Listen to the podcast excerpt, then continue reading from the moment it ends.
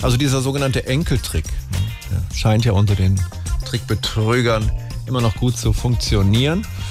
Eines der neuesten beinahe Opfer ist offenbar der ehemalige regierende Bremer Bürgermeister Foscherau. Wir dachten, es wird Zeit, den Spieß mit diesen Schockanrufen mal umzudrehen. Fix nochmal.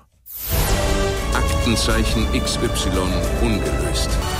Immer häufiger tappen junge, ahnungslose Mitbürgerinnen und Mitbürger in die Falle von Trickbetrügern. Eine besonders dreiste Masche hat sich jetzt in einer Gemeinde im Schwarzwald-Bargeldkreis ereignet, wo als Senioren getarnte Senioren vermeintliche Enkel um mehrere tausend Euro erleichtert haben. Ja? Hallo, ist dort der Kevin? Hier ist der Opa. Was ist das für eine Nummer, Alter? Das ist nicht mein Handy, das habe ich gefunden. Hör zu, die Oma will deinen Lieblingskuchen backen, aber wir haben festgestellt, dass wir kein Mehl mehr im Haus haben.